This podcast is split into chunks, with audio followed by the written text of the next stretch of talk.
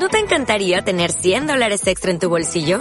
Haz que un experto bilingüe de TurboTax declare tus impuestos para el 31 de marzo y obtén 100 dólares de vuelta al instante. Porque no importa cuáles hayan sido tus logros del año pasado, TurboTax hace que cuenten. Obtén 100 dólares de vuelta y tus impuestos con 100% de precisión. Solo con Intuit TurboTax. Debes declarar para el 31 de marzo. Crédito solo aplicable al costo de la presentación federal con TurboTax Full Service. Oferta sujeta a cambios o cancelación en cualquier momento. Hola, has llamado a... ¿Puedo hablar? El programa presentado por Perra de Satán y... Snorkel, y no puedes dejar ningún mensaje porque aquí las únicas que hablamos somos nosotras. Empieza... ¿Puedo hablar? Bueno, lo primero de todo, en el nombre del Padre, del Hijo y del Espíritu Santo. Amén. Y, y lo segundo de todo, querida amiga Enrique, vaya día especial que tenemos hoy. Estaba deseando que llegara este momento porque, porque es que pensé yo un día, un día solo. Dije, pues igual que la Enrique se ha hecho un especial de martes y 13, yo podría hacer un especial pues de la persona que más admiro en el mundo. Y me di cuenta que esa persona era Jesucristo y luego dije, jo, qué bajona. Porque un especial de Jesucristo, que es una persona de la que se sabe todo, pero no se sabe nada y encima mmm, como que no hay cosas como que no hay risillas, aunque hay mucho chiste Bueno. pero en el fondo risilla, risilla. Se le, se le pueden buscar las, las cosquillas. De hecho, Santo Tomás yo creo que se las buscó dentro de las llagas. Sí, las ¿no? Encontraría. Entonces, Misterio bíblico. Entonces un día, pues yo estaba así, eh, no pues ¿qué estaría yo haciendo? Pues vamos a decir, por ejemplo, comiendo simpáticas rosquillas. Y tuve una revelación. Ah, no, ya sé lo que estaba haciendo, estaba mirando Instagram. ¿Cómo no? Claro. Bueno, pues es que era una, una de dos. Por estadística, o estabas por Instagram o estabas con una foto pene. De hecho, voy a decir para, para la historia, para que quede, para los anales de la historia, voy a decir que estaba yo recibiendo una foto pene cuando de repente, de repente, pues se me pasaría por, por el timeline o lo que sea, una foto de un hombre eh, que nos acompaña aquí esta tarde y dije, anda, eh, los donuts. Eh, si, si este hombre al que yo sigo como Diego Barea, eh, porque es una persona física real, eh, tiene un personaje... ¿De qué te No es una persona jurídica, menos No, mal, no, es una- es no nos acompaña Es física, pero nos acompaña. el fisco. Y, y eso que me acordé que este chico tiene un personaje creado que se llama Emsías, ¿te imaginas? Y dije, pero vamos a ver, ¿cómo no vamos a tener nosotras? Un, puedo hablar con el mismísimo Emsías. Y aquí lo traigo, Diego, bienvenido. Hola, ¿qué tal? Encantado, ¿cómo estáis? Pues, Pues. Calientes a lo mejor, porque hija, qué calor. Imagino, imagino nada, que, que, bueno, enhorabuena por vuestro programa, ¿eh? Hombre. Siempre he querido decir No, por favor, puedes, puedes saludar, Diego. Si, si quieres, puedes saludar. Ay, no y, no, y que me hace mucha ilusión, me hace mucha ilusión cuando, cuando Perra de Satán me lo dijo, y dije, hostia, eh, espero estar a la altura y no, y que no sea el, el programa más aburrido de todos, pero bueno. A la altura es muy fácil que estés, lo difícil aquí es estar a la anchura. Ah, Sí, de todas formas debe ser la primera vez en toda la historia del universo desde la creación en que es eh, alguien del infierno quien convoca a alguien del cielo, ¿no? Y no al revés. O sea, en este caso la perra de Satán ha dicho, hola cariño, pásate por aquí un rato, Mesías. Pues sí, sí, debe ser la primera vez, pero bueno, que yo encantado, ¿eh? De, de traer, de arrojar un poco de luz. Bueno, como habrá, como habrá mucha gente confundida diciendo, pero este quién es, porque, pero usted por quién pregunta, porque eh, como nuestro público es básicamente mm, mariconazos, pues ellos que van a saber de un rapero cristiano que se hace llamar Emsías. Así que yo te diría, yo te pediría lo primero, Diego, que nos expliques un poco. También a mí lo reconozco, porque yo aquí invito a la gente, pero luego realmente pues no me escucho los discos. Pero usted quién es? Pues, No, no entonces, por favor, Diego, si nos No. puedes hablar un poquito de quién es Emsías y un poco la historia de ese personaje que yo misma desconozco, pues nos quedamos todas más tranquilas. Eh, bueno, pues eh, me, me hace mucha gracia el hecho de invitar un poco a Tutiplén. Hombre, yo sé que nos conocemos algo, pero bueno, igual yo ahora aquí me lanzo a, a decir consignas comprometidas y bueno, pero, ¿Te pero nada, que me encanta, me encanta. MCAS es un, es un personaje de rap católico que, bueno, eh, salió hace ya bastantes años y, bueno, mi intención en realidad era mezclar la chulería y el vacile de los raperos de, de siempre, ¿no? Y con, con la parte más, eh, más católica, más rancia, más, más pureta de, de del catolicismo español. Entonces, bueno, era un choque de contextos gracioso y, y bueno, le, le he intentado exprimir todo el jugo que he podido estos años. Nos hemos quedado calladas. ¿Ha pasado un ángel? Pregunto. Yo estaba, yo estaba esperando alguna revelación, efectivamente. Eh, claro, yo decía, ya verás, ahora nos va a decir unas cosas que no las esperamos. Pero eh, más preguntas que tengo yo. Porque eh, tú como MCs lo que haces es básicamente componer canciones y dar conciertos. Sí, sí, sí. A ver, el personaje en sus inicios era muy era muy real. Yo, de hecho, no, no jugaba, intentaba no jugar mucho con la ironía y quería que fuera un personaje real hasta el punto en el que ya empezó a escribirme gente de Latinoamérica, muy adeptos, diciéndome, ostras, eh, Mesías, me, me gustaría predicar con esa agresividad que tú tienes, pero es que aquí... Me gustaría predicar con esa... Ah, ay, por favor, con esa agresividad. Ojalá alguien me dijera a mí eso. Pues, pues sí, me pedían consejo, que, que claro, que cómo se lo tomaba la gente en España.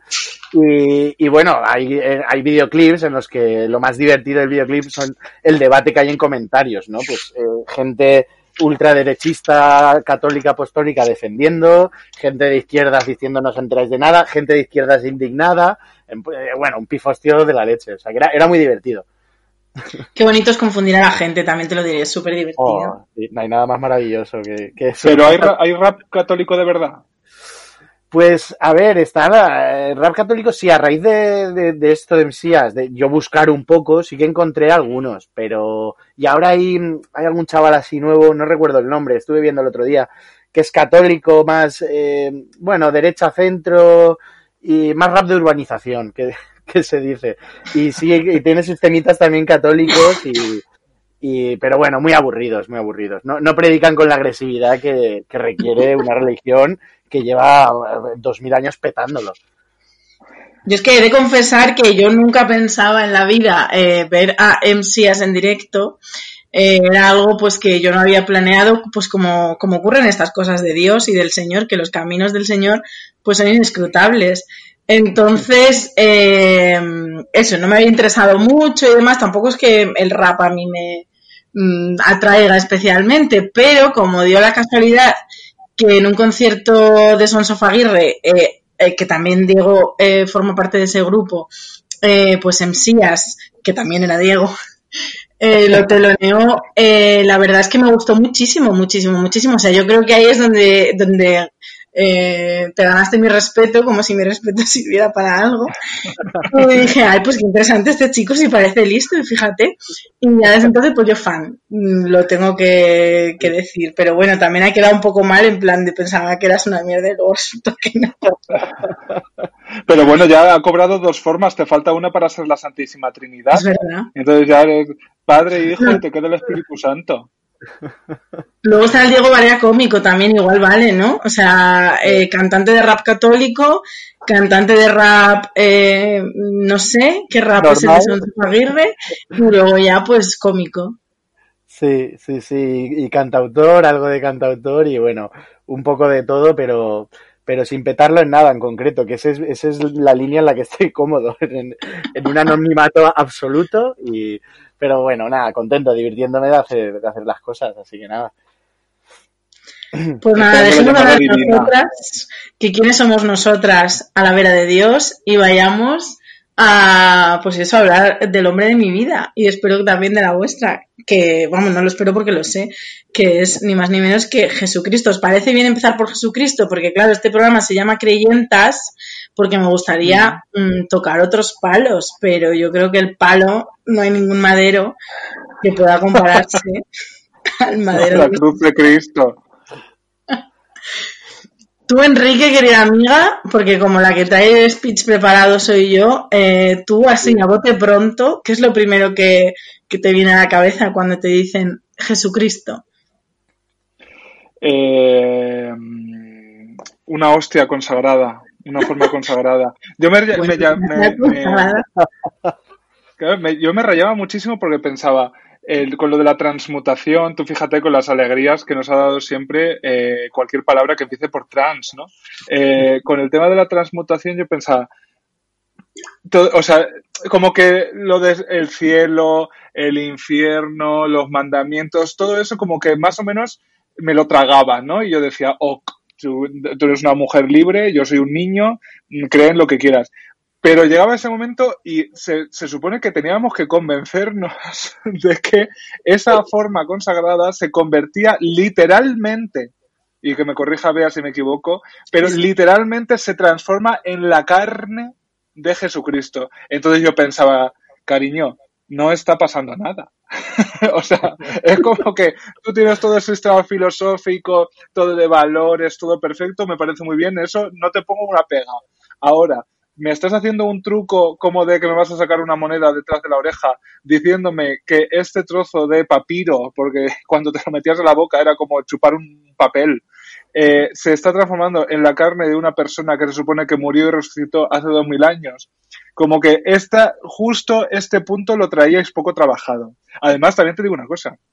¿Qué necesidad de comerse la carne de Cristo? ¿No? Hija. O sea, Aníbal Lecter Entonces, maricón, ¿cómo no, cómo no, va- no necesitamos excusa para comernos a un hombre? Cariño, pero no, no, no de manera metafórica, aunque conocerse bíblicamente es una cosa que me gusta mucho también, esa expresión. Pero qué necesidad de, traga- de engullir a tu Dios, ¿no? Es que me parece una cosa como súper primitiva con respecto a una religión que se supone que se venció sobre las religiones primitivas, ¿no? Es que lo de, lo, lo de comerte a tu Dios es una cosa que parece más de una cosa como azteca, no sé cómo decirte. Sí, bueno, ¿por qué no? Pues sí, no lo había pensado, pero siempre he hecho el chiste yo porque como vosotros bien sabréis, bueno, no sé si Diego lo sabe, pero se lo cuento. Yo vomité en mi primera comunión, ahí empezó la leyenda. Y, No jodas. y a mí siempre me gustaba decir que vomité en mi primera comunión porque el trozo de cuerpo de Cristo que me tocó fue el pene. Entonces me dio la arcada y, y topa afuera, cariño, todo encima del vestido. Pero fíjate, a mí me pasa como a ti, yo nunca, eh, en el fondo, muy en el fondo de mi corazón, sí que me creía un poco lo del cielo y del infierno, ¿no? Si eres buena, pues vas al cielo y si eres mala, pues al infierno. Pero no me creía nada más. Yo em, me ha costado a mí toda la vida, incluso siendo muy pequeña, o sea, yo de pequeña creía y de repente un día me dijeron, pues los Reyes Magos son los padres. Entonces, en ese preciso instante, yo lo que entendí fue que nos cuentan cosas que todos fingimos creérnoslas, porque yo fingí muchos años que los reyes existían porque había pequeños detrás de mí. Eh, entonces, todos fingíamos que había que creer en cosas, pero en el fondo todos sabíamos que eran chorradas. ¿Cuál es mi sorpresa cuando, según voy creciendo y haciéndome mayor, me doy cuenta de que no, de que hay gente que se lo cree de verdad, sin ir más lejos, mis padres. O sea, eh, mis pa mi padre sí que cree en el cielo, en plan, pero como nos lo han contado. O, o el que Eva y Adán existieron, y a mí esas cosas me volaban la puta cabeza. Y bueno, pues, eh, pues ya está, pues más o menos eh, mi historia con las creencias religiosas es esa, que, que yo he fingido mucho tiempo creer en el momento que salí del armario, como no creyente, pues me quedé mucho más tranquila. Diego, ¿tú qué, mm, qué, qué te viene así si te dicen Jesucristo? A ¿Qué ver, puedes yo, contarnos tú? yo es que al contrario que, que tú, yo he sido muy crédulo de pequeño. O sea, yo eh, recuerdo creer mucho en los Reyes Magos y de hecho cuando me enteré de que de la farsa y la estafa que nos habían contado, eh, dejé de creer en los Reyes. Dije, bueno, vale, los Reyes no, pero el ratoncito Pérez no me lo tocaba ni Dios. O sea, hasta bien en- yo recuerdo pelear con amigos por el ratoncito Pérez, ya bien mayor, ¿eh? Y decir, no, porque me ha dejado 500 pesetas y mi madre no tenía nada suelto, que lo vi yo, y claro, tiene que ser un ratón mágico, no puede ser, no, en mi cabeza no, no estaba el plan de decías, mi madre. Tres, seño- tres señores desde Oriente no nos la cuelan, pero un ratoncito mágico. Joder, es que era eh, bueno y, y yo nada y en la universidad peleando con, no no esto pues sería bien entrada la y, y he sido muy crédulo y bueno con la religión pues yo estudié en un colegio parroquial rezábamos todos los días y mi, tuve un abuelo muy católico la verdad y, y yo estoy no, no llegué a, a confesarme vosotros llegasteis a confesarte a confesaros Sí, Yo hombre. sí. Sí, ¿verdad? Pero Yo- estás, estás confundiendo confesarte con confirmarte. Eh, pr- probablemente, sí. Porque confesarte, si no te confiesas, no puedes hacer la comunión. ¿Tú has hecho la comunión? Sí, sí, yo hice la comunión no- y no llegué a, cariño. a confirmarme, a confirmarme, perdón. Son los Yo confirmé, me confirmé y luego confirmé que era maricón. Las dos cosas. Sería una buena, una buena confirmación, confesión en el, en el Sí, dos confesionario. puntos. Sí soy. Y, hostia, ¿eh? entrar a un confesionario y al padre decirle, mira padre, eh, vengo aquí por, por- para decirle que soy maricón y Se, segundo, se lo confirmo. ¿qué, qué tiene usted que hacer a- a- cuando salga de aquí? Eso Entonces, contaba un chiste Carmen de Mairena, disculpadme la interrupción, pero Sí. eh, Carmen de Mairena. hablar de Carmen el- de el- Mairena siempre es un buen momento. Siempre. Eso es. Que decía, eh, padre, vengo, no, decía, monseñor, eh, vengo a confesarme de que soy homosexual. Y le decía, no me llame monseñor, llámame monse. siempre me hizo mucha gracia. Quiero pedir disculpas públicamente, pero siempre me hizo muchísima gracia este chiste que contaba Carmen. ay, pues nada, y eso, yo... Te he interrumpido antes, Diego. No, no, que va, nada, nada. Eh, y Jesucristo, pues, pues a mí de pequeño un, un colega, un, un, un padre, un amigo que estaba ahí siempre y, y bueno, con el tiempo pues, pues te distancias, ya, ya sabes. Eh, Un amigo de la infancia para mí, Jesucristo. Yo es que con Jesucristo he tenido una historia curiosa, porque eh, igual que no me creía las cosas de la religión y las movidas que nos contaban y me sonaba todo rarísimo, en Jesucristo sí que he llegado a creer, incluso yo he llegado a decir, o sea, ha salido de mi boca eh, cuando yo era adolescente, eh, yo no creo en Dios ni creo en la iglesia, pero sí creo en Jesucristo y en los valores de Jesucristo. O sea, yo eso sí que lo, lo he llegado a decir, también porque yo también estudié en un colegio de monjas, yo estuve con las monjas desde los 3 años hasta los 19, porque encima me fui a la universidad y seguí con las putas monjas, porque lo mío, vamos, eh, no, tiene, no tiene explicación. Y, y al principio sí que creía en Jesucristo en plan de, bueno, pues Jesucristo es una figura histórica, Jesucristo existió, Jesucristo haría sus cosillas, pero luego pues lo han exagerado y la iglesia se ha aprovechado de ello. O sea, era como mi argumentario. Hasta que de repente se cruzó en mi camino un hombre que también se llamaba Diego, por cierto, un- mi, mi primer y único novio zamorano. Eh, se llamaba Diego y él era súper, súper, súper ateo y súper... mm, La iglesia nos la ha metido dobladísima y tenemos que escapar de su, su misión y no sé qué. Y entonces me empezó a poner documentales, me empezó a pasar libros y no sé qué, y entonces acabé convencidísima de que ni siquiera Jesucristo había existido. Y estaba completamente convencida de que Jesucristo era el invent por excelencia, o sea, Jesucristo físico, Jesucristo persona también física como Diego. Eh, hasta no, no. mm, Yo estaba convencida de que Jesucristo era un invento absoluto, que no había existido absolutamente nadie. A lo mejor cinco o seis personas que habían hecho cinco o seis cosas diferentes, pero lo que es una no había existido. Hasta que eh, he cogido un libro del que os vengo a hablar, publireportaje, que se llama Jesús de Nazaret. Está escrito por Paul Verhoeven, sí, queridos amigos, el director de la película Showgirls, ha escrito un libro Madre sobre mía. Jesús de Nazaret. Eh, pues O sea, este libro- es que generas a Nomi Malón para el mundo y también hablas de Jesucristo. Este hombre tocaba todos los palos. es que tú imagínate, o sea, es que es exactamente la el tipo de persona que yo quiero ser. Y, También te digo, Nomi Malón puede ser un poco el Jesucristo de los maricones. Pues porque es una figura también sacrificada por nuestro bien, para que nosotras podamos vivir. Es verdad, totalmente, lo veo claramente.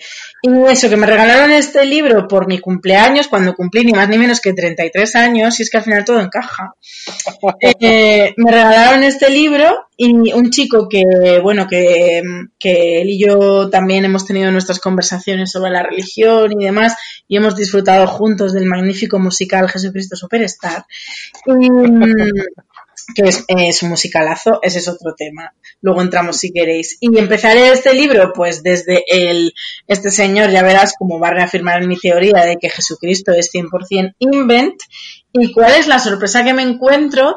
Que este hombre cree firmemente en la existencia de, de, Jesús de Nazaret, por eso el libro se llama Jesús de Nazaret y no Jesucristo, porque Jesucristo sería el invent para crear una religión y Jesús de Nazaret sería una figura histórica que según él está totalmente documentada y además él se propone en este libro, que la verdad es que me ha gustado mucho, me ha sorprendido mucho, eh, se, propone demostrar eh, que Jesús existió, primero, que Jesús existió de verdad y segundo, eh, cuáles son los hechos que de verdad y, entre comillas, científicamente se le pueden atribuir a Jesús, puesto que en el Evangelio él, él mismo reconoce que, que, él como dramaturgo en el Evangelio reconoce mucha dramaturgia, o sea, mucho eh, recurso literario y mucho, muchas herramientas de, de la narrativa, pero también hay una pequeña parte de verdad que él pues trata de desenterrar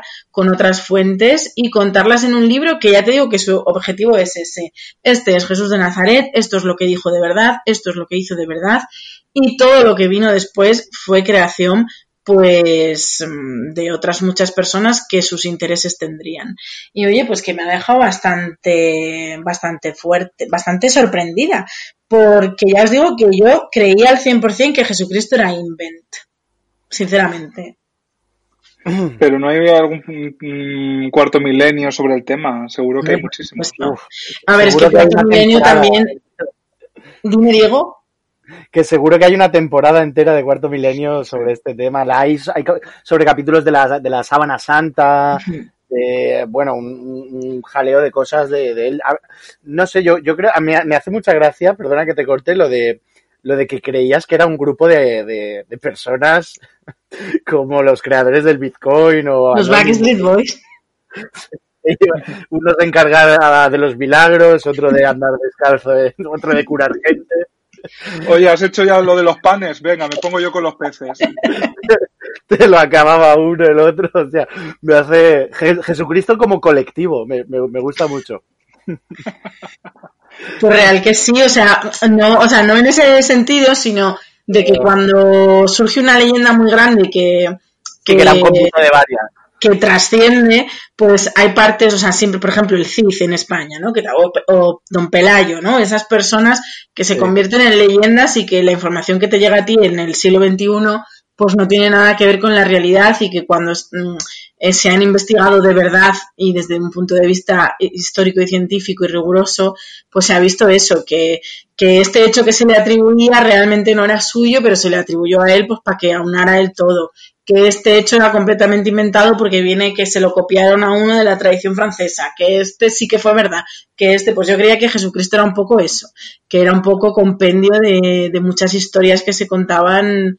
En, Pero es que lo es, ¿no? O sea, más allá de, las referencias que se tengan más directas, que yo creo que hay algún historiador romano, ¿verdad? Que, que habla de él en algún momento de pasadísima, pero toda, toda la mitología cristiana eh, es un refrito de mitologías de la zona y de incluso una vez que es absorbida como religión oficial del Imperio Romano, casi todo el panteón romano tiene su cabida de una manera o de otra dentro de, de, la mitología católica, ¿no? Sí, sí, sí, total. Lo que es, eh, la religión evidentemente es compendio de muchísimas cosas y de muchísimas tradiciones pero yo decía la figura mm, real de Jesucristo, ¿no? Que incluso la real, eh, pues yo también decía, bueno, pues eran varias personas, eh, porque solo molaba Jesucristo y es que los apóstoles no hicieron nada. Bueno, yo tenía mis debates eh, teológicos mm, que acabaron, pues ya te digo, por influencia de este exnovio que, que me radicalizó totalmente y dije, bueno, es que, o sea, hemos, hemos sido engañados. Así me sentía yo durante muchos años.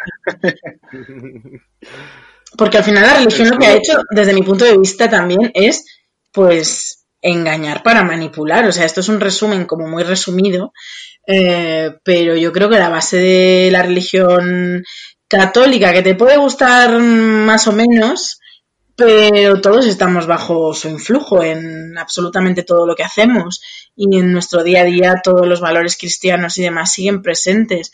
Y a mí lo que me hizo rebelarme contra contra la iglesia y contra la tradición, incluso crear el personaje de, de Perra de Satán, fue la rabia de hemos sido engañados y además manipulados y como para mal, en plan, nos han reprimido y Claro, nos han... eh, Pero te hago una pregunta, o sea, ¿ese enfado es estrictamente con la, o sea, el, el enfado es que te hayan engañado a nivel teológico, que nos hayan colado una definición de, no sé, de la vida después de la muerte o lo que sea, con la que no estás de acuerdo, o porque la religión no es mm, más que una de las bases del cis heteropatriarcado y del sistema capitalista que tal- ir por ahí, que yo creo que esto- ya lo he contado un puedo hablar, que mi enfado real fue que durante, yo durante la adolescencia empecé a sentir muchas cosas que por vivir en un entorno muy católico y, en un colegio de monjas, eh, se me recriminaban como pecados y como cosas malas.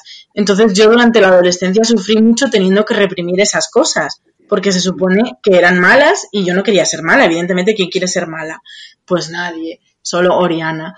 Y entonces, cuando años después me di cuenta de que todo ese sufrimiento me lo podía haber ahorrado y que lo que yo realmente sentía y pensaba no era malo ni estaba mal, sino que también podía ser correcto, pues chica, yo sinceramente sí que me enfadé. Yo estuve enfadada una época. Normal, normal. Es un engaño que, ha influido en tu, en tu educación en, en los años más importantes de la vida, que es ir a un colegio católico, es cuando las personas nos estamos formando y, y en la adolescencia estás empezando a ser la persona que serás el resto de tu vida, la base por lo menos. Si te están diciendo que estás equivocada y todo lo que sientes está, está mal y es pecado, o sea, pues eh, vamos, entiendo que, que es normal ese Ay, esto es la mierda. ¿Y tú cómo pasaste de.? Porque tú también has recibido una educación católica fuerte y creías en el ratoncito Pérez a muerte. ¿Cómo, cómo pasaste? O sea, ¿cómo fue tu evolución personal de a tope con los curas a Eh, me creo a Mesías y me pongo aquí a despotricar? Bueno, el eh, ratoncito Pérez, que como todas sabéis, sale en, en el Evangelio según San Marcos. Claro. Bueno, eh, yo le- le- la cláusula para yo participar era no nos íbamos a meter con el ratoncito Pérez.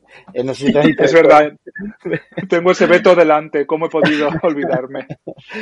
Pues, pues no, no sé, no recuerdo un punto de inflexión así que diga, "Dios, Dios mío, que, que esto, esto es mentira todo.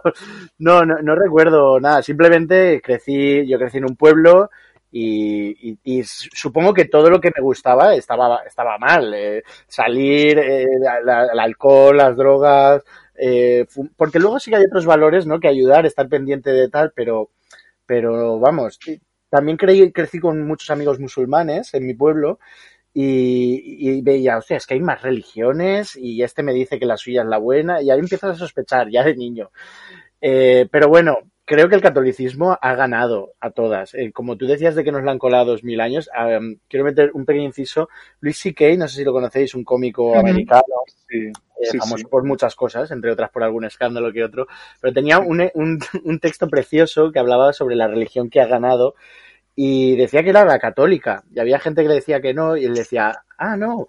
Y él hablaba del calendario. El calendario global está eh, por, por el nacimiento de Jesucristo. Y, y decía, y si tú crees que no eh, y eres chino, cuando te llegue la declaración de la renta y tengas que poner el año, pues si quieres pon el año del dragón.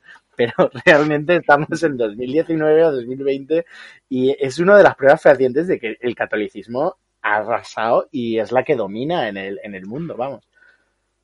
Total. O sea, de hecho, a mí por lo que me fascina, o sea, por lo que volví después de mis años de mucho enfado, en, de rechazo absoluto a todo lo católico y a todo lo que tuviera que ver con, con, con el cristianismo, pues luego cuando, que también era en parte un poco rechazo hacia mí misma y hacia lo que fui en la adolescencia, bueno, como que tuve ahí unos años de voy a descubrir quién soy y hasta que no lo supe de verdad, pues no pude aceptar lo que había sido y que, y que esa adolescente reprimida pues también era yo y ya está y no pasa nada.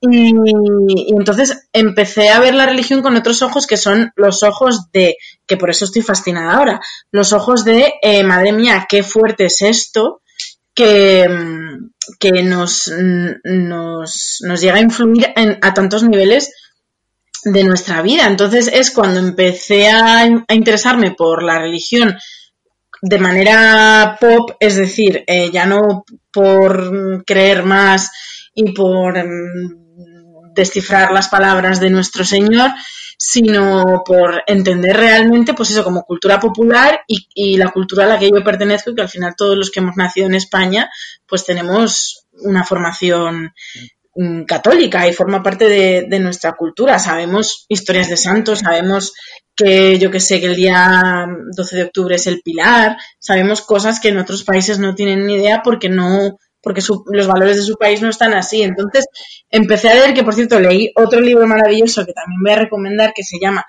El catolicismo explicado a las ovejas o algo así, de Juan Eslava Galán, que me encantó porque te cuenta la historia de, del catolicismo y de la Iglesia Católica, eh, pero con humor. Así, aunque a lo mejor es un humor un poquito rancio, pero es muy divertido.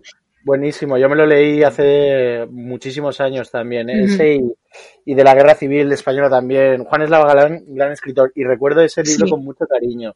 Sí, sí, es que es lo más. Y entonces, pues empecé, decidí empezar a, pues a, a, leer y aprender sobre, sobre la religión católica, porque aprender sobre ella también era aprender sobre mí, y acabé fascinadísima por la figura de Jesucristo, porque un día llegué yo sola, sin ayuda de nadie, también a la conclusión de que Jesucristo era el influencer más grande de la historia de la humanidad. Y claro, como yo también quería ser influencer, pues dije, ¿de quién puedo aprender sino de Jesucristo? y así me ha ido. Que me han conseguido unas cuantas veces, la verdad. Más followers imposible. Que... Hombre, es que es real, o sea, cuando has dicho tú que el cristianismo ganó, por supuesto que ganó. Es que a mí lo que me, o sea, en, en este momento de mi vida, ahora, hoy, eh, mmm, estoy completamente fascinada por el hecho de que hace dos mil y pico años un señor eh, fuera a bañarse a un río, hoy todavía sea relevante y haya montones de personas bautizándose y gastándose un montón de dinero para comprarse vestidos y reservando en un restaurante y montando un holgorio. O sea, es que es muy fuerte si lo piensas así de fríamente. Jesucristo, vamos, ya quisiera Kim Kardashian, nada, nada. Jesucristo lo más grande. Sí. sí. De cultura pop. Perdona, perdona. Bueno, se bañó. No, se bañó muy bien bañado, ¿no? Se limpió muy bien detrás de las orejas. Iba a decir que de cultura pop en España y católica, eh, el, mi último hallazgo eh, se lo debo a, a, a, Orojondo, amiga del programa, eh, uh -huh. que me explicó el otro día con muchos ejemplos audiovisuales la Semana Santa de Lorca, Murcia. Bueno, es que no, tenía... no que van de romanos. Sí, sí, pero que sale Nabucodonosor III, pero luego tienen Cleopatra, o sea, es como, como Terra Mítica. Es, es un poco como Terra Mítica. Cada, cada comparsa es eh, una, una civilización distinta, pero que a lo mejor se ponen cuatro cuadrigas y a la 120 por hora, uno para el lado y el otro para el otro, que como todo el mundo muy bien sabe, eso es exactamente lo que pasó en Semana Santa. Estaban todas las figuras históricas de la antigüedad, si naciste del año 1000 para atrás, puedes entrar, cariño, a participar. Era como el, eh, cuando se pelean Sonic, Super Mario, así de, de, de, videojuegos distintos, como el Smash Bros., uh -huh. pues era eso de la religión, la, la Semana Santa de Lorca. Eh, animo a todas las oyentas de Puedo Hablar a que busquen en YouTube Semana Santa Lorca y a que alucinen. Porque bueno, no hay nada. Porque me fascina, en general me fascina la Semana Santa, pero es que lo de, lo de Murcia en concreto eh, me parece increíble porque no, a lo mejor necesito yo también a Orojondo que me dé una clase porque en, en, no acabo de, de, de, entenderlo muy bien en mi cabeza, como que no tiene bueno, mucho sentido. Es la, es la Semana Santa pasada por el espíritu del levante español. Uh -huh. Entonces, en el Levante wow. tú sabes muy bien que es todo siempre más grande y más falso que en, el resto de, del mundo de su Semana Santa. Es mucho más grande y muchísimo más falsa. Pero vamos, una fantasía. Podríamos, ¿te imaginas ahí retransmitirlo en directo? Bueno, menudo sueño. O sea, retransmitir procesiones, ya, por favor. Ya llega Nefertiti. con su cuello de Me recuerda al sketch de martes y 13, lo de hablando de, de, broma. Y se cae la B y es hablando de Roma. Sí, pues es lo mismo. Que salían ahí con la, y vendían las tablillas. Qué genios. Que no España entera empieza a comentar. Ay, perdón. No, Podríamos hacer como RuPaul's Drag Race Sí, perdona, perdona, que voy con latencia. Hija, es que la latencia es el primer disco de Monterrosa que tenéis disponible en eh, Spotify y en todas las plataformas y aparte lo que estamos sufriendo a día de hoy. Yo decía que... Un, yo, de interrumpiros. Enrique, ¿puedo hablar que mm, Diego es precisamente, bueno, a lo mejor no es de Levante, pero vive en... Entonces, a lo mejor él ha visto procesiones con sus propios ojos y quiere compartir su experiencia. No, no, realmente no, he visto ni una, creo, en mi vida. Yo soy de Valencia, pero Aquí está la de la Semana Santa Marinera, que es muy famosa y es un montón de gente que va con los caperuchos a la playa. O sea, en el resto de Valencia no, pero esto es en la, zona de la Malvarrosa y por ahí. Y van, está la gente bañándose, también os pasaré vídeos. Están pues en bikini, gente haciendo tobles, y de repente aparece una, una colla, un grupo de, gente con, con tapada hasta, hasta los pies y en la arena y hace, y bueno, es como, como una performance súper extraña y, bueno, admiro ese poder, de e, esas ganas de, querer hacerlo y creerlo, porque eso solo se puede hacer con una manera y es teniendo mucha fe en, uno mismo y en lo que crees, porque el cuadro es, es bonito. Es que ese es otro tema también, mira, me alegro que hayas dicho esto porque es otro tema también eh, del, que, del que se puede hablar largo y tendido, que es una cosa es, digamos, lo oficial, ¿no? Pues Jesucristo, que murió crucificado, que resucitó al tercer día, que luego apareció la Iglesia Católica, que el que manda es el Papa, o sea, eso es como lo oficial.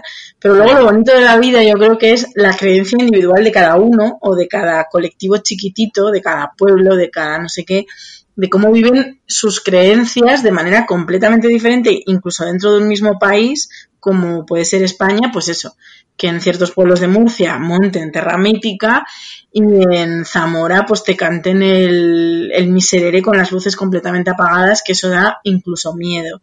Vosotras em, tenéis, o sea, sois creyentas de algo, ¿en qué creéis? Pregunta que os lanzo.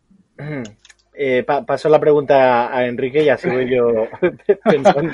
A ver, es que yo creo que esto de lo que esto eh, a lo que tú te refieres a mí me vea a mí me cuesta calificarlo de creencia a mí me parece que es folclore porque efectivamente yo aquí en mi pueblo que es como sabéis donde estoy ahora mismo eh, yo veo como la gente sale el día de la Santa Cruz que es la patrona del pueblo y hace la romería de rodillas porque le ha pedido no sé qué yo creo que eh, el fervor lo otorga la escasa distancia con aquello a lo que tú le pides, ¿no? O sea, si tú tienes que eh, asumir el catolicismo como una cosa global, eh, con, sus jerarquías, con sus instrumentos de poder, cuesta mucho, pero si es lo que tienes al final de la calle, que es tu ermita con tu santo, la cercanía hace que salga ese fervor, que ese fervor no es mal, que es folclore, es lo, tuyo, o sea, para ti es mucho más identitario la Virgen de tu pueblo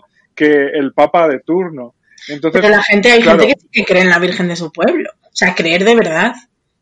Otra cosa es hay, rodillas, eso te lo compro, pero en el fondo hay creencia.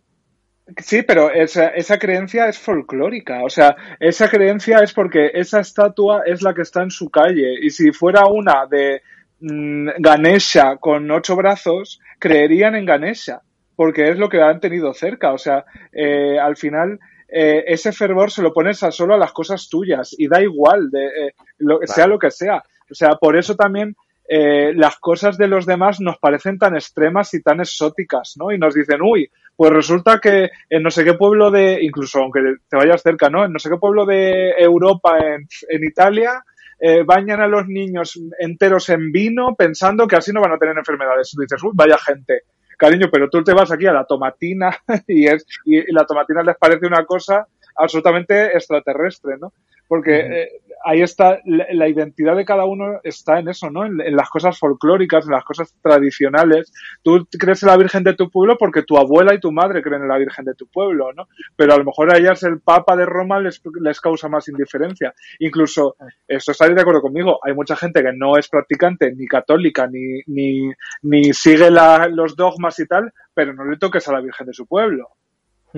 Porque la Virgen de su pueblo está mucho más allá de la religión. Está por encima. claro, está integrada en su identidad. Forman parte de ellos. O sea, yo he visto desde pequeño aquí a, señores de los que iban todos los días a beber a los bares en el pueblo con la Santa Cruz tatuada en el antebrazo Y yo decía, pues no, no, no estás en misa, estás, estás en el bar, en el bar al lado de la iglesia bebiendo mientras está dando misa con esa cruz que tú tienes tatuada. Entonces, para mí ya te digo que no es creencia, es folclore. Mm, Sí, eh, supongo que, claro, no, no, no, al final hay un contexto social en el que creces y, y es lo que a lo que te agarras, te aferras y forma parte de ti. Pero, pero vamos, eso no, no veo a nadie naciendo en Siria y creciendo en Siria y, y de repente un día en el colegio decir, porque la Virgen de los Desamparados es la mía. No tiene, ni siquiera co- conocería eso. Entonces, ¡Viva la Santa Cruz! el, día de la graduación. Entonces, eh, claro, sí, sí, es, supongo que es obvio que donde crecemos le coges, pero es súper interesante esto de que hay gente que no es practicante y la, la virgen de su pueblo, bueno, no- ni se la toque, es que se vuelve. Yo he conocido a algunos así eh, en mi pueblo, pero bueno. Luego está el tema también de apostatar, que yo no sé, porque ¿a- vosotras habéis llegado a apostatar. Yo lo intenté, pero claro, ya se sabe. Ya- yo, ya se yo he sabe tenido gente a mi alrededor que lo ha conseguido, ¿eh? ¡Uh! Ah. Y con, con, con menos esfuerzo del que a priori uno podría, podría pensar. Yo, lo que sí hizo este chico es eh, que cuando tuvo que pedir su, su partido de bautismo, eh, para que no le pusieran problemas, dijo que se iba a casar, claro. y es un pedazo de maricón, Ay, o sea, qué buena es, es una, una gran Sí, estrategia. claro. Pues yo es que volví a ser engañada nuevamente por la religión católica, es que no aprendo, ¿eh? No aprendo. Porque yo de repente un día, pues cuando estaba en esa etapa rabiosa de mi vida, como Shakira, eh, pues yo dije, pues claro, si ya odio visceralmente la religión y todo lo que supone la religión, pues yo tengo que salir de, de sus archivos. Entonces yo dije, pues venga, voy a apostatar. Y yo me fui a mi parroquia, me pedí la partida de bautismo y entonces fui al obispado. Y cuando llegué al obispado, pues yo dije, hola, es aquí donde se apostata. Y me dijeron, ah, que quieres apostatar, no sé qué, bueno, pues eh, eh, que sepa que aquí a los que vienen a apostatar les, los excomulgamos.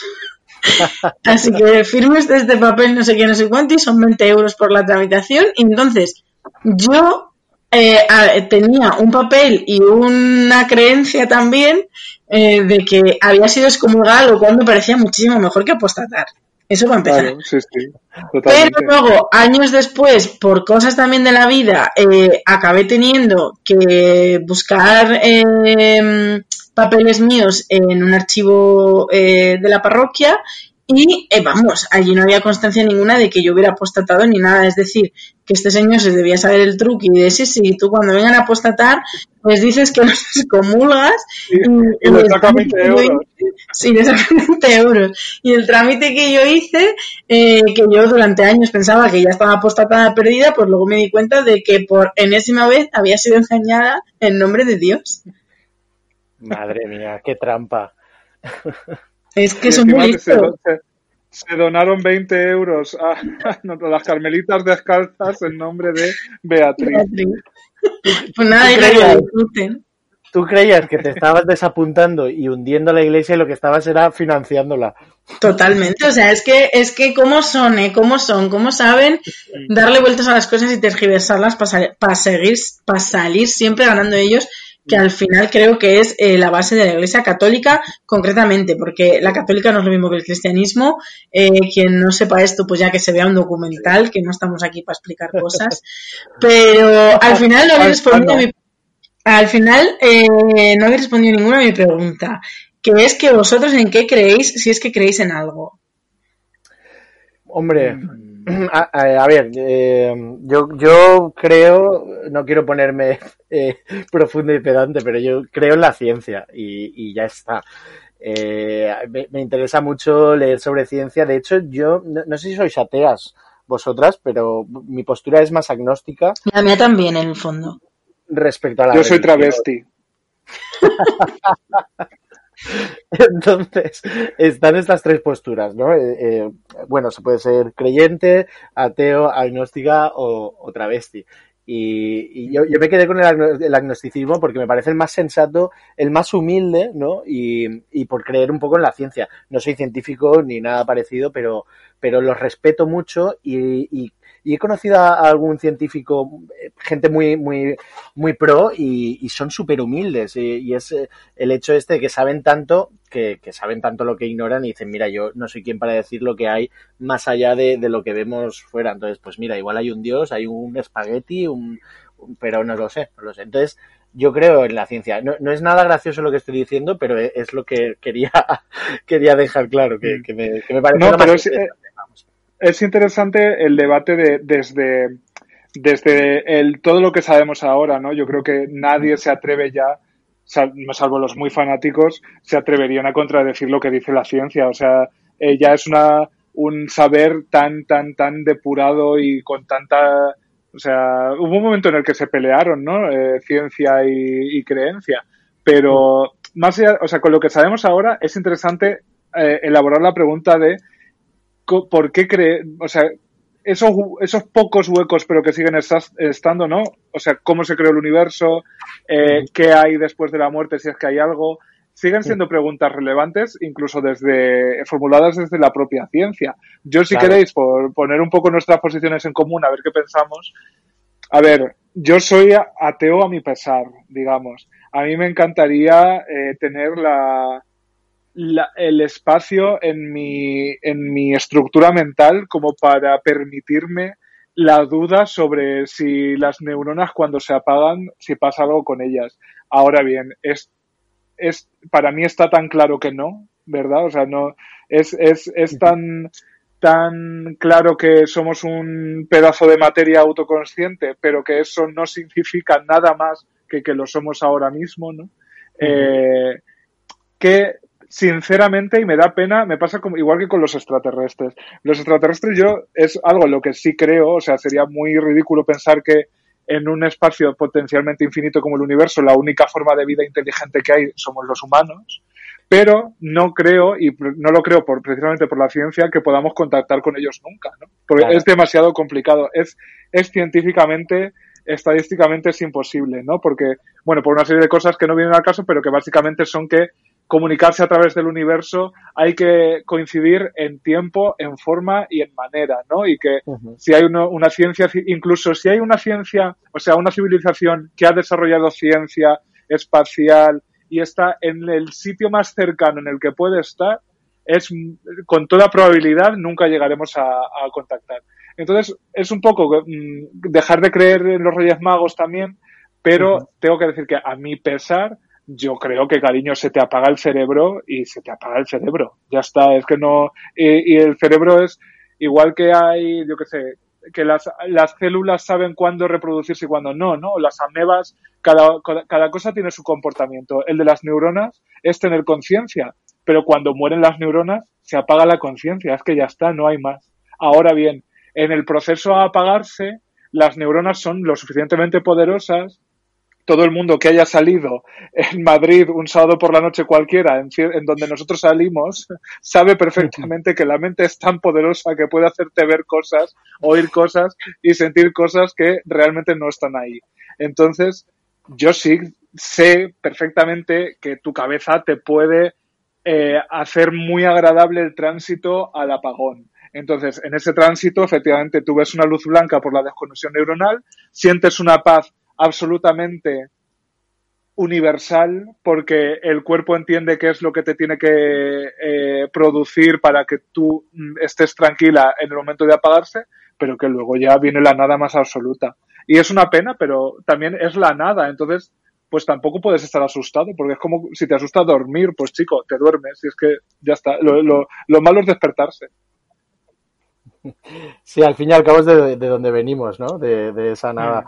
Yo eh, creo que eh, no sé, no, entiendo por qué debe estar reñido, porque al fin y al cabo todas las religiones vienen de las preguntas existenciales, como, como bien has dicho, pero el hecho de que no haya un después o algo, no, no, no creo que esté reñido con el agnosticismo. Quiero decir, es mm. más eh, el, el, no se sabe porque, pues, claro, la, la, religión ha tenido que ir adaptándose a lo largo de los siglos eh, por ejemplo, cuando el terraplanismo, hasta que de repente, bueno, incluso el, sistema, el sistema solar, tener que, que decir que, que somos nosotros los que giramos y nosotras alrededor del Sol y que ya no somos el centro del universo como creyendo que somos la creación de Dios, pues la Iglesia eh, a, lo largo de los siglos ha tenido que ir adaptándose, adaptando el discurso.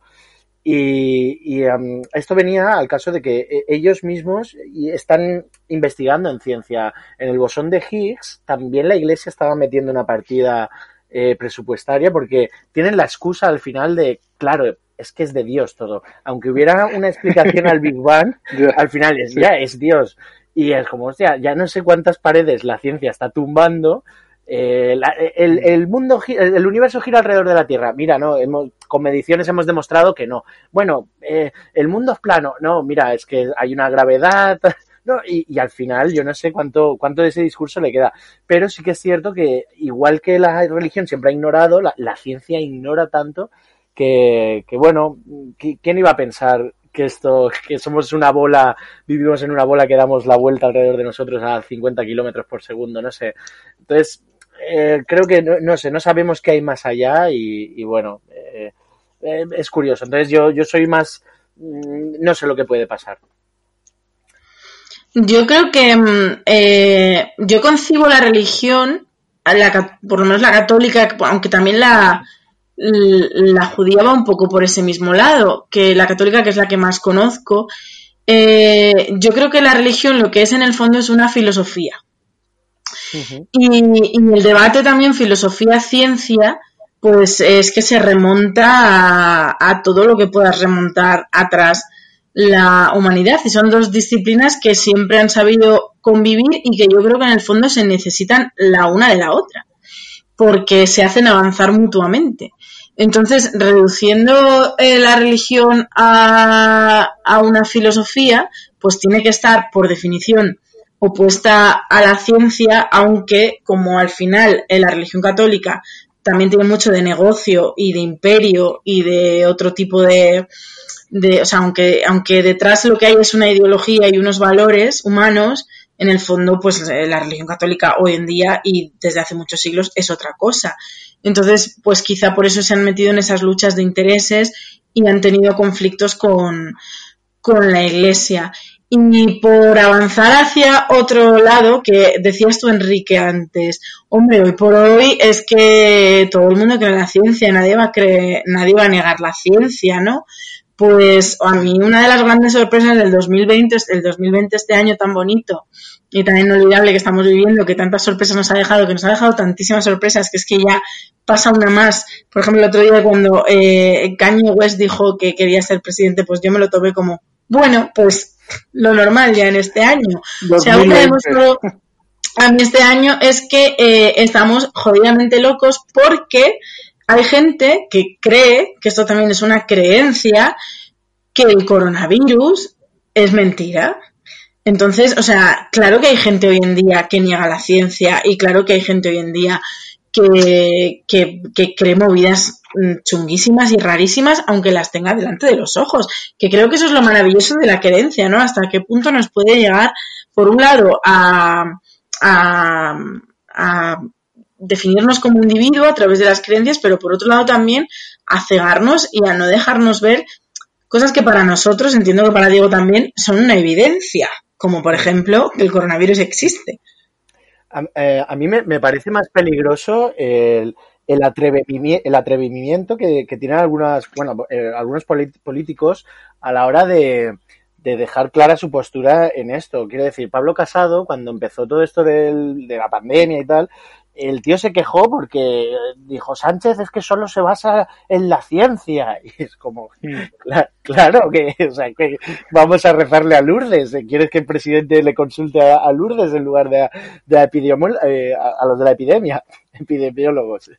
Eh, este, Fernández Díaz, con, que salió también esto del demonio, bueno, es que el Papa había dicho que el demonio quiere acabar romper España con Cataluña y es que, perdón, es que es gente de mucho poder y, y, famosa y que lleva a, a, millones de votantes detrás, que es como, ostras, es que ni siquiera caes, ni siquiera tienes la prudencia, la prudencia de decir, no voy a decir esto en público, aunque lo crea, pero, pero es tan estúpido de encima ser carne de, de, de meme y de mofa, porque eso es lo que a mí aún me preocupa más. Y por no hablar de arroba Miguel Bosé. Bueno, bueno, sí, sí. Yo, yo no, no, me enteré mucho de todo esto, no, ni he leído un tweet, pero bueno, todo lo que me ha llegado, sí, sí, que tengo entendido que está con lo del 5G, las vacunas, ¿no? Sí. El, el, pack. Cree que pack. Bill Gates, Bill Gates en persona nos va a eh, vacunar a todos con unos nanorobots que eh, nos, lo, nos hacer, o sea, nos harán creer que es la vacuna contra el coronavirus, pero en realidad son unos nanorobots para que conectarlos todos con 5G a la vez y eh, espero que además de manipularnos, pues no sé, podamos pillar Kiss FM o algo, ¿no? Así donde te han puesto la vacuna, por lo menos un transistor, eh, y a partir de ahí, pues ya la, nos dominarán de manera absoluta a través de nanorobots injectados en nuestro cuerpo, que como sabéis es eh, lo siguiente, es lo que ya lo que nos espera en 2021. Madre mía, yo es que, o sea, en el fondo me río, porque ¿cómo no te vas a reír de todo esto? Pero es que no puedo evitar pensar, hay gente que lo cree de verdad. Ya, pero porque la, el umbral de la el umbral de la creencia también somos como ¿Hola? muy sí que el, decía que el, umbral, el, umbral, de la creencia los, los, lo localizamos en unos sitios y en otros no, ¿no? Y hay cosas en las que eh, creer es como que no pasa nada y es divertido y es pop, ¿no? Como decíamos antes. A mí me pasa con el horóscopo. O sea, algunas de las personas más inteligentes que yo conozco de mi alrededor creen en el horóscopo. Y entre y ellas mismas y ellas mismas se lo toman con una cierta distancia pero lo cierto es que a ti también te dice mmm, típico de un Géminis no y es como que pues sí tú lo puedes decir medio en broma medio así pero llega un momento en el que si toda tu vida este es un factor que estás teniendo en cuenta, a lo mejor no lo haces de una manera tan cínica y tan despreocupada, ¿no? Claro. A lo mejor piensas realmente que la posición aleatoria de 14 estrellas que vistas desde la Tierra se asemejan un poquito a un arquero, un poquito, si le echas imaginación, esas estrellas que están separadas de miles y miles y miles y millones y millones y millones de años luz, eh, piensas que tienen algo que decir en tu personalidad. Entonces, claro, como esto es una cosa como divertida y pop, nos parece que creer en el horóscopo eh, o en el tarot total, pues que, bueno, que es una cosa como anecdótica. Pero de ahí a creer en los nanorobots, ¿cuál es la, la diferencia? ¿no? Sí, Yo lo único que puedo decir es que un saludo para Esperanza Gracia porque es maravillosa. sí, una cosa no quita la otra. A mí también, eh, respecto, retomando un poco lo de la religión, hay algo que, que me flipa y es que Dios, como creyentes, pongámonos en el, sitio, en la situación, somos creyentes, creyentas, y eh, hace ya mucho tiempo que no recibimos señales de Dios, porque si antes se aparecía cada dos por tres eh, a Moisés, mandó a su hijo, ya llevamos, eh, ¿cuántos? No sé, dos mil años, mil quinientos años sin recibir ni una sola noticia. Y la, la, gente sigue creyendo y es como, bueno, si tú realmente creías que eso pasaba, igual hay que replantearse un poco la relación con Dios. Y, bueno, igual... pero en el Palmar de Troya sí. Eso iba a decir. Ah, que bueno, claro. estás negando a, al Papa Clemente. Hostia, claro, claro, el tío este que, que se quedó ciego. Sí. Y... Madre mía, vale. Bueno, sí, pues sí, sí es verdad que si le estás dando, si le das validez a una cosa, probablemente se la darás a, a otra. Claro, pero que tú... día, por cierto, en, en Jazz, ese medio favorito del público español, eh, yo, Pispa, di la noticia eh, de el que poder, probablemente sea el primer santo millennial. O sea, eh, nosotros creemos que Dios ya nos aparece, que Dios no manda señales, que la Virgen nos aparece, que es todo invent, pero la Iglesia sigue con su negocio y sigue canonizando gente y sigue adelante y sigue reconociendo milagros. Nivel, eh, el, el 12 de octubre de este año se va a beatificar a un chico que se llama Carlo no sé qué, es que di la noticia la semana pasada y no la tengo delante. Carlo, bueno, es un chico italiano uh -huh. que murió con 15 años de edad por una leucemia jodida y que, y que bueno, pues eh, para ser beatificado eh, se te ha tenido que reconocer un milagro.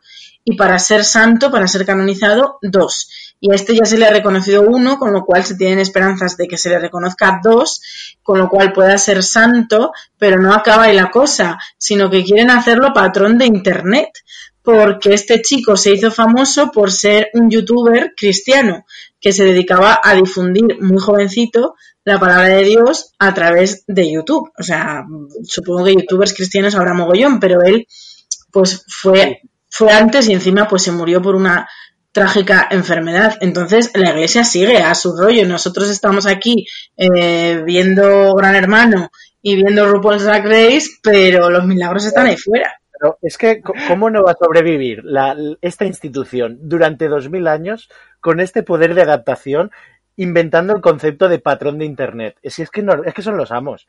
Es que a, a mí patrón de Internet me parece maravilloso y entiendo efectivamente ya puestos que si, si, van a hacer un patrón de Internet o de, de, Millennial, que adapten también el proceso de beatificación a las formas y que sea un reality, que sea un reality, que sea como la voz, pero con santos. Entonces se ponen el Papa, el Cardenal no sé cuántos y la, el arzobispo de no sé dónde, se giran y entonces el poder el poder de la fe tiene que hacer que la silla se gire. Entonces, si no se gira, es que Dios no, no quiere que sea santo. Y nosotros como rezando súper fuerte, venga Diosito, venga Diosito, y, y, se va a mover un poco ahí, pero no.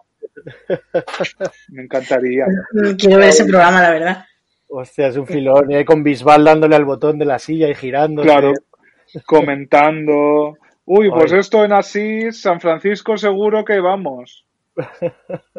Pues quería, no quería yo despedir este simpático programa eh, sobre pues ser creyente o no, eh, sin volver otra vez al libro que me dio la idea de hablar de esto en mi querido podcast, eh, porque claro, gracias a leer sobre el verdadero, porque ya te digo que aquí el señor Verhoeven, o no sé cómo se pronuncia su apellido, yo siempre lo he llamado Verhoeven, em, eh, se echa flores para decir que todo lo que ha escrito en este libro es fruto de una investigación desde los años 80 lleva investigando, porque este libro en el prólogo te lo cuenta, eh, es muy gracioso también, porque lo que dice este hombre es que él quería hacer una película sobre el Jesucristo, eh, bueno, sobre Jesús de Nazaret, como he dicho antes, sobre el Jesús de Nazaret real. Entonces estuvo investigando dos décadas eh, en la figura real de Jesús cómo podía ser el Jesús de verdad, qué hizo, qué no hizo, qué partes del Evangelio son verdad, cuáles son mentira.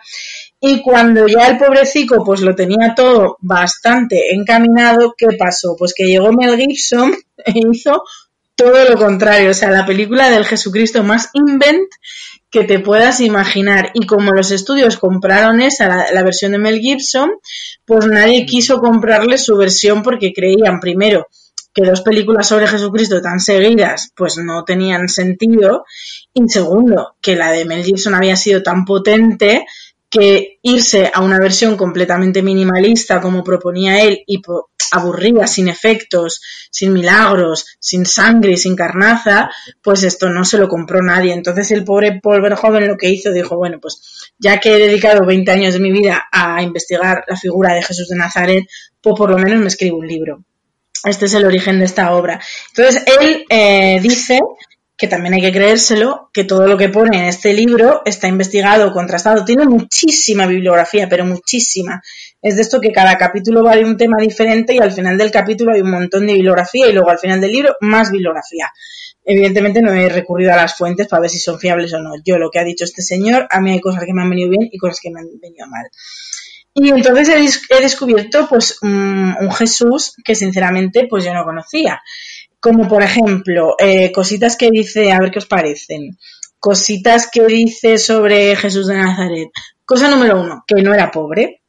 Siempre nos han vendido la, la idea de, de Jesús pobre, ¿no? Que nació en un pesebre, que mm, yo qué sé, porque no tenía el pobre ni para una hamburguesa de un euro. Pero este hombre dice, y la verdad es que a mí me ha convencido, fíjate que lo tienes delante y no te das cuenta, que si era hijo de un carpintero, pues ser carpintero en el año cero eh, era tener una profesión muy buena que nunca te iba a faltar trabajo y que nunca te iba a faltar de comer, que probablemente no serías rico ni serías de las clases altas, pero que evidentemente pobre no eras y seguro que tenías una vida súper digna. Eso así, para empezar. Más cosas que dice sobre Jesús de Nazaret. Pues que era un copiota, que él no inventó nada, simplemente copiaba lo que hacían otras personas de su época, solo que a él, por gracia de Dios, claro, efectivamente, pues eh, se le escuchó más. Según eh, la teoría de Verhoeven, porque al parecer Jesús era muy, muy, muy, muy, muy carismático. ¿no? Dice que pues sabía hablar a la gente y sabía convencer a la gente y sobre todo eh, sabía hacer exorcismos, porque según él, lo que Jesús realmente era, antes que predicador, antes que hijo de Dios y antes que nada, era exorcista y que gracias a ser exorcista ganó eh, pues la fama y el porque era, era tan, tan carismático que podía, eh, podía sugestionarte como para expulsarte un demonio. Entonces, por eso se hizo famoso realmente. Y ya para terminar, lo que mi parte favorita de todo este libro, que creo que ya lo dije en otro puedo hablar, es que Jesús era dos puntos maricón. Mm. Y a mí eso, pues me encanta, sinceramente, es con el Jesucristo que me quiero quedar.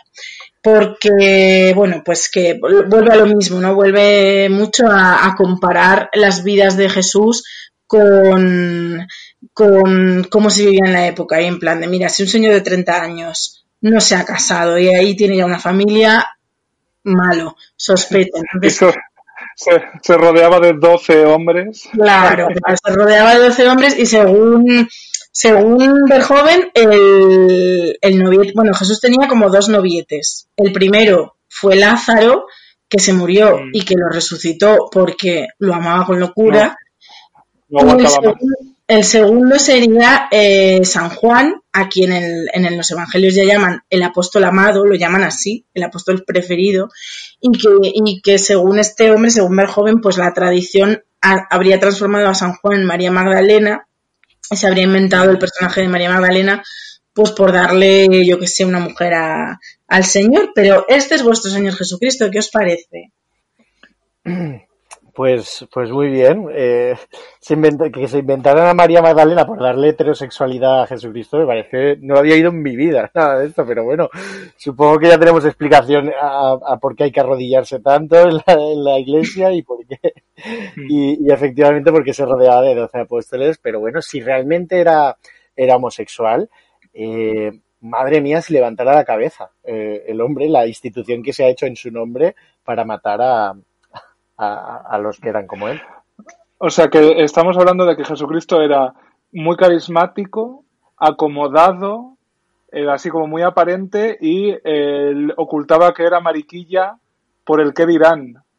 Eh, bueno, yo creo que, no lo ocultaba, sino que los que quisieron convertirlo en Dios y quisieron convertirlo en líder, lo ocultaron porque no era lo normal. O sea, no porque lo vieran mal, porque de eso también habla en el libro, de que en, en ese momento histórico, que los hombres tuvieran una relación puntual con otro hombre por placer era algo que estaba incluso hasta bien visto, ¿no? Que cuando te montabas una fiesta, los judíos no, pero por ejemplo los romanos, que en ese momento Nazaret y Jerusalén estaba bajo el dominio romano, pues los romanos mm, mm, creían, vamos, no creían, sino por la manera en que vivían, en, cuando hacían fiestas, lo normal era mmm, follar. Y las fiestas se solían hacer hombres por un lado y mujeres por el otro, es decir, que te emborrachabas hasta acabar las mujeres enrolladas con otras mujeres y los hombres con otros hombres, y eso no pasaba nada porque era como parte de la fiesta.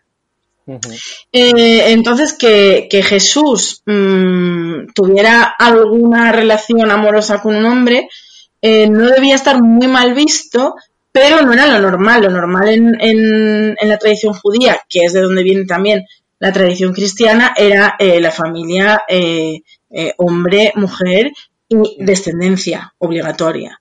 Entonces, pues bueno, por eso lo convirtieron en, en, bueno, que al final Jesús tampoco se casó, bueno, teóricamente se casó ni nada, sino que se inventaron esa figura de María Magdalena como para que viéramos que el Señor sí que tenía relación con mujeres o yo qué sé. Tenía sus reyes. Pues eso, que si era guapo, carismático y a su, su alrededor eh, ocultaba que era mariquita, quizá Pablo Alborán es la segunda venida de Jesucristo, que además ha salido del armario en, mitad del apocalipsis, pregunto. Pues, tiene, ¿por qué no? Y tiene bastantes adeptos ya como para... Y tiene muchos seguidores. Acabará Pues, eh, Pablo Alborán, morirá por nuestros pecados. A más de uno le gustaría, desde luego. Ay, Pues nada, Pues paz, queridas amigas, que, que un placer haber hablado de este tema tan, tan, no sé, que tanto me gusta, tan fascinante para mí, pero no quisiera yo eh, cerrar este capitulillo dedicado a las creencias sin mandar un afectuoso saludo. Ahora, por ejemplo, antes le dijimos a Diego, ¿puedes saludar? Pues mm, si queréis, saludamos ahora, que no es una cosa que, solam- que solamos hacer, pero chicas, es un capítulo lleno de milagros y todo puede ocurrir. Así que yo quería mandar un saludo muy especial a Jesús del Gran Poder, eh, porque es, eh, es la persona que intercede por mí y a la cual yo eh, le pido muchas cosas, aun no siendo yo creyente y habiendo tenido este, este proceso que os he contado, yo le pido cosas real al Gran Poder y se las pido y hablo con él y subo fotos a Instagram para dedicárselas y, y- y me las concede, fíjate. Pues Así de lo manifiesto. estarás haciendo, entonces. Bueno, no, es que a- vamos, cuando descubrí que el gran poder era súper milagroso, pues yo ahora mismo me encuentro enganchada a sus milagros. Pues yo voy a, eh, también pedirle muchas cosas a esa presencia que ha estado siempre y, y que yo creo que también me ha concedido muchas cosas, que es Jordi Hurtado de Saber y Ganar. Muy bien. ay. Y Diego, ¿tú a quién quieres saludar? Pues bueno, ya puestos, voy a saludar a, a Tomás de, de Aquino y, y a Lourdes. La Lurdi. Pues muy bien, queridas amigas, muchas gracias Diego por dedicarnos un ratillo y hablar de estas ideas de olla tan bonitas. Espero que te hayamos inspirado para alguna canción de Mesías, aunque sea para dejarnos mal. Y, y nada, queridas amigas, que, que solamente pediros a las oyentas, me estoy refiriendo, que ojalá cuando nosotras nos muramos, pues nuestro legado siga y nos beatifiquen a nosotras. ¿No te parece, Enrique, que deberíamos ser santas? Yo creo que yo algún milagro he obrado. Lo que pasa es que no sé si se puede contar, pero sí, sí, algún, algún milagro creo que me podrían acreditar. A mí o, a- o alguna, alguna parte de mi cuerpo, alguna, alguna parte incorrupta de mi cuerpo, sí. Uh. Por cierto, hablando de partes incorruptas de tu cuerpo, otra de las anécdotas de la religión que más me gustan es que existen certificados 30 y- 37 prepucios de Jesucristo ¡uh! Pues por el mundo. Más milagro que ese, imposible. Hombre, te- imagínate un collar de prepucios de Jesús. ¡Qué fantasía! Como, lo ma- como de macarrones. Yo, yo siempre he pensado que cuando te cortaban el prepucio, en los judíos y tal, ¿qué hacían con el pellejito ese? Y, y pensaba que era como las bodas con el ramo que se ponían todos los niños detrás y lanzaban el prepucio. Ay, madre. Entonces, supongo que con el de Jesús ha- harían lo mismo. Alguien, en algún lugar tiene que estar el prepucio de Jesús, el auténtico. Sí, hay muchos, muchos. Si buscas tú en Google Claro. prepucio de Jesús, te salen muchísimos sitios donde está. Pues yo creo que se lo cortaron y salió como confeti, como un cañón de confeti. ¡Pumba! Mi- milagro. Ay, ¡Qué fantasía, por favor! Bueno, amigas, creo que con esto esta imagen mental nos despedimos. podéis ir en paz. Demos gracias al Señor. amén. Nos... Here's a little known fact. Almost half of all waste generated in Montgomery County comes from businesses, organizations, and government facilities. Reducing the amount of waste in your workplace will have a positive impact on our environment. It can also save you money on your disposal costs. Reducing waste and recycling at your business is easy to do and is the law in Montgomery County. Make it your business to recycle right. Learn more at montgomerycountymd.gov slash recycle right or call 311.